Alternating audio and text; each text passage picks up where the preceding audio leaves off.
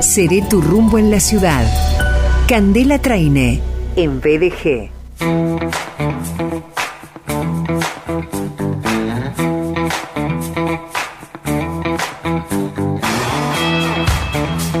Qué buen momento en este martes 24 de mayo. El sol del 25 viene asomando y también podríamos decir que el sol del 25 viene descorchando, porque descorchar es una forma de asomarse y en un día excepcional para este contenido, porque ustedes saben que el exclusivo rumbo, capacitación y servicio en viaje de gracia eh, es la última media hora de los viernes, la cuarta media hora de los días viernes desde las 14.30. Hoy tenemos el placer de recibir en viaje de gracia en su segmento, en su sección, en este exclusivo rumbo capacitación y servicio a ella, que es sommelier, es coordinadora general de Rumbo, capacitación y servicio, es referente local, regional, nacional, la convocan, la invitan a eventos muy puntuales de muy pocas personas, eh, etiquetas principalísimas. Descorchamos con Candela Traine. Hola, Cande. Hola, Sergio, ¿cómo estás? Eh, bueno, sommelier, ahí metiste todo. Qué lindo la radio que me genera la radio eh, será y hoy con un tema muy particular, ¿no? Sí, claro. Estamos como en familia. Sí. Qué lindo. Estamos como en familia, no, no falta el afecto, nos falta, bueno, nos faltan los vinos, por supuesto. Por supuesto, El buen comer, el buen amar. Los lazos se cruzan, el universo eh, conspira. Maridan. Las personas maridan. Y, aparecen varietales. Exactamente, ¿eh? varietales y variedades. Tal cual, tal cual. Eh, me encanta, me encanta, me encanta. amigos, bueno, antes de comenzar a, escuchar a Candela respecto del tema de hoy, naveguemos rumboservicio.com.ar. Te invitamos a navegar rumboservicio.com puntuar podés escribir por cualquier inquietud a contacto arroba rumboservicio.com.ar, Instagram arroba rumbo capacitación, Instagram María Candela Traine. Anteriormente nos hablaste, Cande, en tu columna anterior, porque ha venido también Matías Santi, sommelier que forma parte del equipo de Rumbo. Vos nos hablaste de vinos y gastronomía de Tucumán. Hoy llegas con un tema que de verdad me encanta porque tiene que ver con, los vinos, claro, pero también con el maridaje. Hoy nos hablas de vinos de altura y empanadas. Sí, hoy vamos completito, vamos a hacer vinos de altura, que, es un maridaje casi espectacular, porque si hablamos de, nos pensamos en, en, ensaladas, iba a decir, en empanadas. Eh, pensamos que algunas se comen a mordiscones, otras en plato, unas calientes, unas con piernas abiertas, jugosas, no jugosas. Eh, lo vinculamos y se, se, nos va a ir y seguramente los oyentes se van a transportar un poquito a decir, ah, cuando estuve en Salta probé qué rica las empanadas salteñas con eh, un torrontés o con determinados vinos. Tucumán, La Rioja, Jujuy. Hablamos de empanada y hablamos de vino. Definitivamente. Eh, vamos a hacer por como corresponde en protocolo de gastronomía eh, vinos de altura. Simplemente eh, llevar algún rumbo tips y pensar que los vinos de altura no necesariamente son vinos rudos en boca o de mucho volumen o de mucha tanicidad en boca. Disculpame, porque esto tendría que ver, a ver, el el vino en botella ya como producto que se expande, que se expende, esto me refiero, eh, podría ser la resultante de climas de altura un tanto agresivos, áridos, secos, ventosos. Exacto, me gusta a mí eh, mencionar esto, que, que los climas, el vino está hecho por su terroir. Las condiciones de clima, las condiciones eh, geográficas todas, quién va a ser el productor, cómo va a cuidar esa planta en adaptación a ese terroir y hacerla ahí como, como un ejemplo. Misma altura, absolutamente misma altura, vamos a 1300 metros sobre el nivel del mar, eh, podemos hacer tradicional Mendoza, podemos irnos a Tucumán o, Salta, eh, o San Juan, misma altura, vamos a tener un componente que está sonando y fuerte, en cuanto, sonando en el sentido de que expresándose en la identidad del vino, que es el suelo. Misma altura, en esos lugares el suelo tiene composiciones distintas que hacen que la permeabilidad del suelo, la humedad, eh, la cantidad de agua que, que caiga en ese lugar, le va a dar a una incluso a una misma variedad distinta identidad, distinta composición. Porque el color, el color si es claro o oscuro va a tener mayor o menor retención de calor en cuanto a luminosidad, amplitud térmica. Son factores, el terroir hoy determinante para la identidad del vino. Y justamente era vinos de altura para decir no definamos al vino por un solo dato. Integremos todos, pensemos ese Malbec, de dónde viene, quién lo hace, cuáles son las condiciones, las condiciones del año incluso, para poder descubrir eh, el vino. Esto, eh, porque uno que está en contacto permanente con, con usted es una de las consultas, el vino de altura se van a contra eh, contrapunta, o es rudo o es ácido. Bueno, el vino tiene que tener equilibrio y hoy estamos en un momento en la cuarta revolución industrial argentina que nos da expresiones totalmente distintas celebremos por eso y acompañemos las empanadas. Que las empanadas, eh, eh, ¿estamos bien ahí con los vinos? ¿Te Estamos bien. Tengo una pregunta, para, para. Porque eh, con vos aprendí que la uva donde mejor se expresa es en su propio terroir. Exacto. ¿Está? ¿Cómo son las condiciones de producción de vinos en, en zonas de altura, en tierras de altura, en terroirs de altura? Y en terroir sufre muchísimo la vid la vid es una planta que, eh, que da mucho más por lo que no tiene, por lo que carece que por lo que tiene, la pobreza de los suelos, de la escasez de agua, que incluso en Mendoza, por ejemplo, es necesario riego artificial, y en otros lugares también. pero esa identidad de, de uva, va, esa, esa variedad va a tener esa identidad de suelo, ¿sí? que, que tiene que ver con eso, tiene que ver con las condiciones y sobre todo las condiciones que va a implementar el hombre, ¿eh? lo que va a decidir hacer el hombre sobre esa vid. Sí, sí. Estamos hablando de los vinos de altura, eh, en este caso maridados con empanadas. Bueno, y empanadas, y ahí venimos con el rompecabezas. ¿Qué empanadas? Nosotros estamos en una zona más fácil. ¿eh?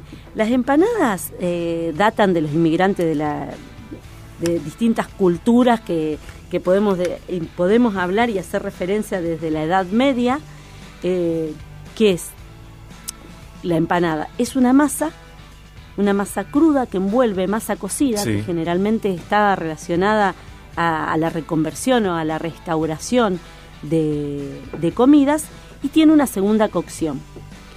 Esa, eh, esas masas, esas empanadas van a tener una particularidad en la alimentación, como tienen muchos tipos de comida, que es poder utilizar los recursos con los que se encuentran a mano.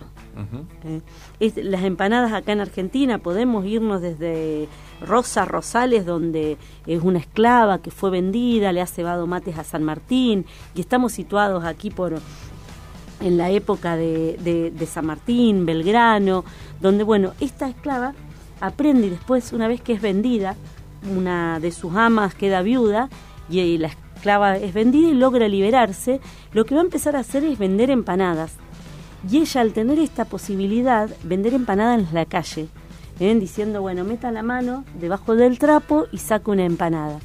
Y la importancia de Rosa Rosales eh, tiene que ver con el contacto que ella tenía con gente que, podían aportar, como eran eh, San Martín, la Casa de los Ascuénagas, Belgrano, todo esto le daban impronta y ella va a empezar a transformar esa comida que esa masa que envolvía comida en eh, masas de carne, eh, empanadas de carne, empanadas de cebolla, empanadas de humita, de carnes rojas, y así va a empezar a transitar, digamos, la historia de la empanada en Argentina, instalándose eh, como una comida de al paso, a medida que, bueno, fue, fueron transitando los principios del siglo XX, esta comida sufre diferencias de consumo según las posibilidades que había. Antes se comían frías, antes se comían frías y eh, ahora estaban las posibilidades de comerlas calentitas, que tal vez se diferenciaban la española. Hay toda una disputa que no me voy a meter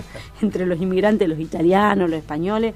Traigan que degustamos todos. Cande, eh, complemento lo que decís con un artículo que apareció en julio de 2019 en La Nación, escrito por Facundo Di Génova. Eh, dice que una definición de la empanada, según el Larousse, Gastronomique, la Biblia de los cocineros, especialidad que consiste en una masa de pan que admite toda clase de rellenos.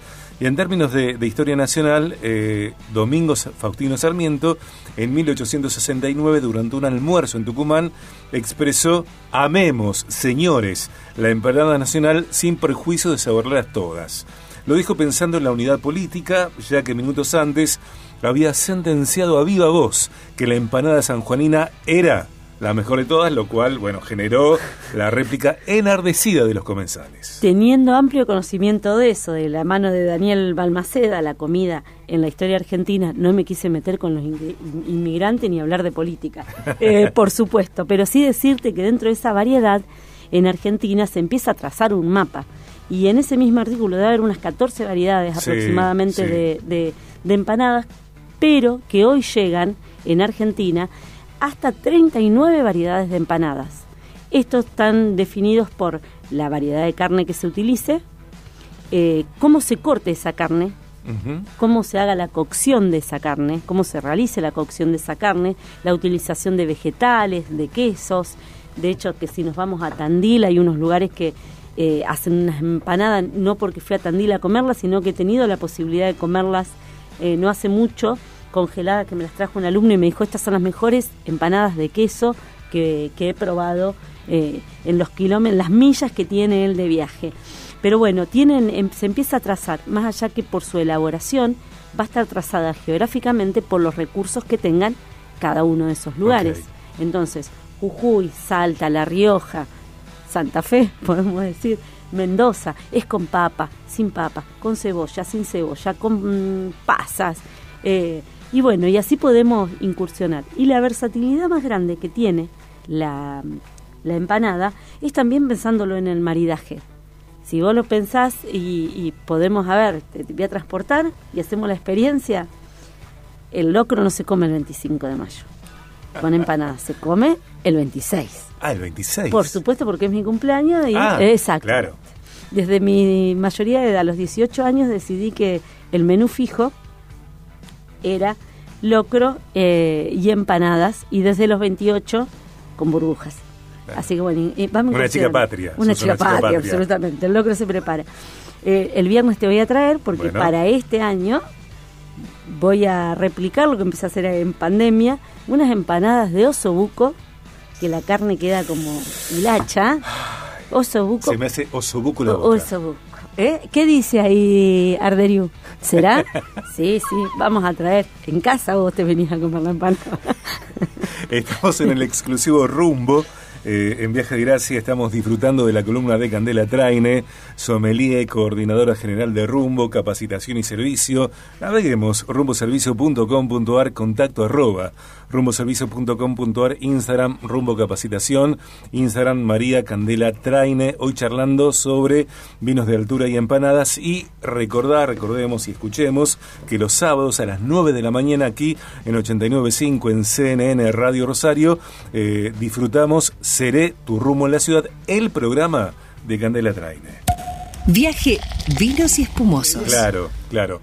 Una de las cosas que más me gustan en, la vida eh, y, que Viaje de Gracia, bueno, desde siempre eh, me habilita, me permite, genera encuentros, momentos, es presentar personas. Y en este caso, excepcionalmente porque Candela está un día martes, eh, Candela está siempre los días viernes, y porque él, que está los miércoles cada 15 días, está hoy martes porque mañana el Pericón abre al mediodía y va a ser una fiesta. Bueno, los voy a presentar. ¿eh? Aquí está Candela Traine, sommelier, referente local, regional, nacional, apasionada en la comunicación de, vinos y, de espumosos.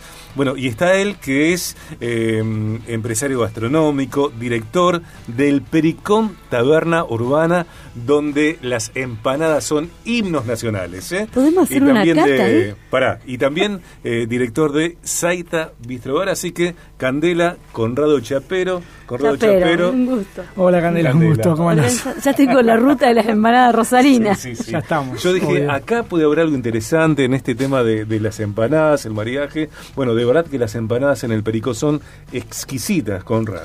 Hola, primero, bienvenido. Hola Sergio, ¿cómo andás? Bien. Eh, sí, la verdad que se habla bastante de las empanadas, ¿no? Del pericón. Bueno, vos la probás y, y la gente da, da su, su buen veredicto. Sí. El pericón que está en Belgrano 716, te queda cerca. Muy cerca. Sí, vamos a hacer empanadas fritas o al horno. ¿Al horno o fritas, como te guste? Ah, pa, carne roja, carne blanca. ¿Eh? Roja. ¿Criolla? Criolla. ¿De matambre? Ah, mucho, mucho. Hay que seguir el eh, trote. Escúchame, ¿y el pericón tiene su propio vino?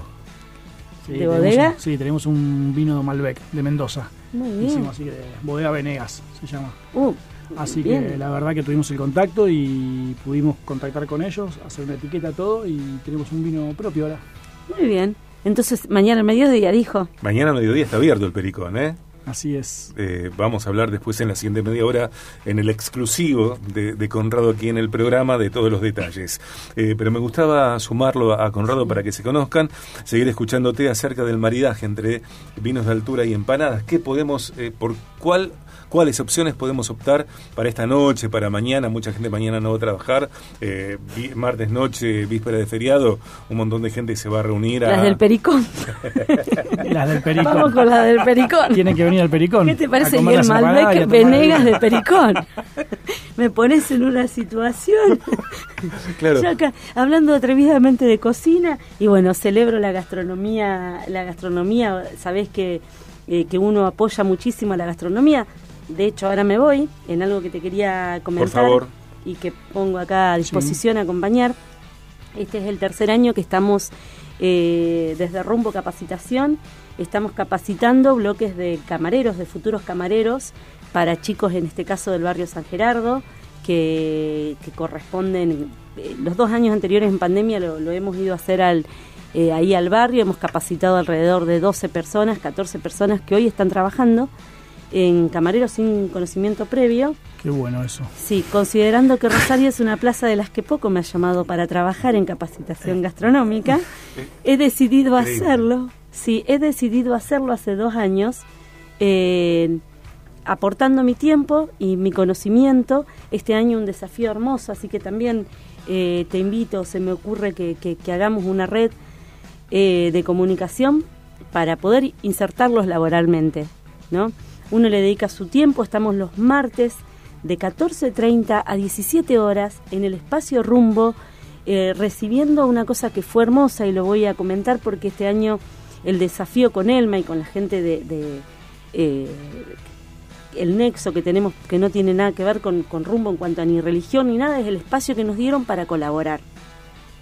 Ellos querían que se sigan dando eh, en el barrio, donde no he tenido problema de ir ninguno de los dos años, pero viste que soy cabeza dura y pienso, sí, sí, pienso que era una buena oportunidad que ellos hagan el ejercicio en, esta, en estos meses de venir al centro, conocer y hacen tareas tales como...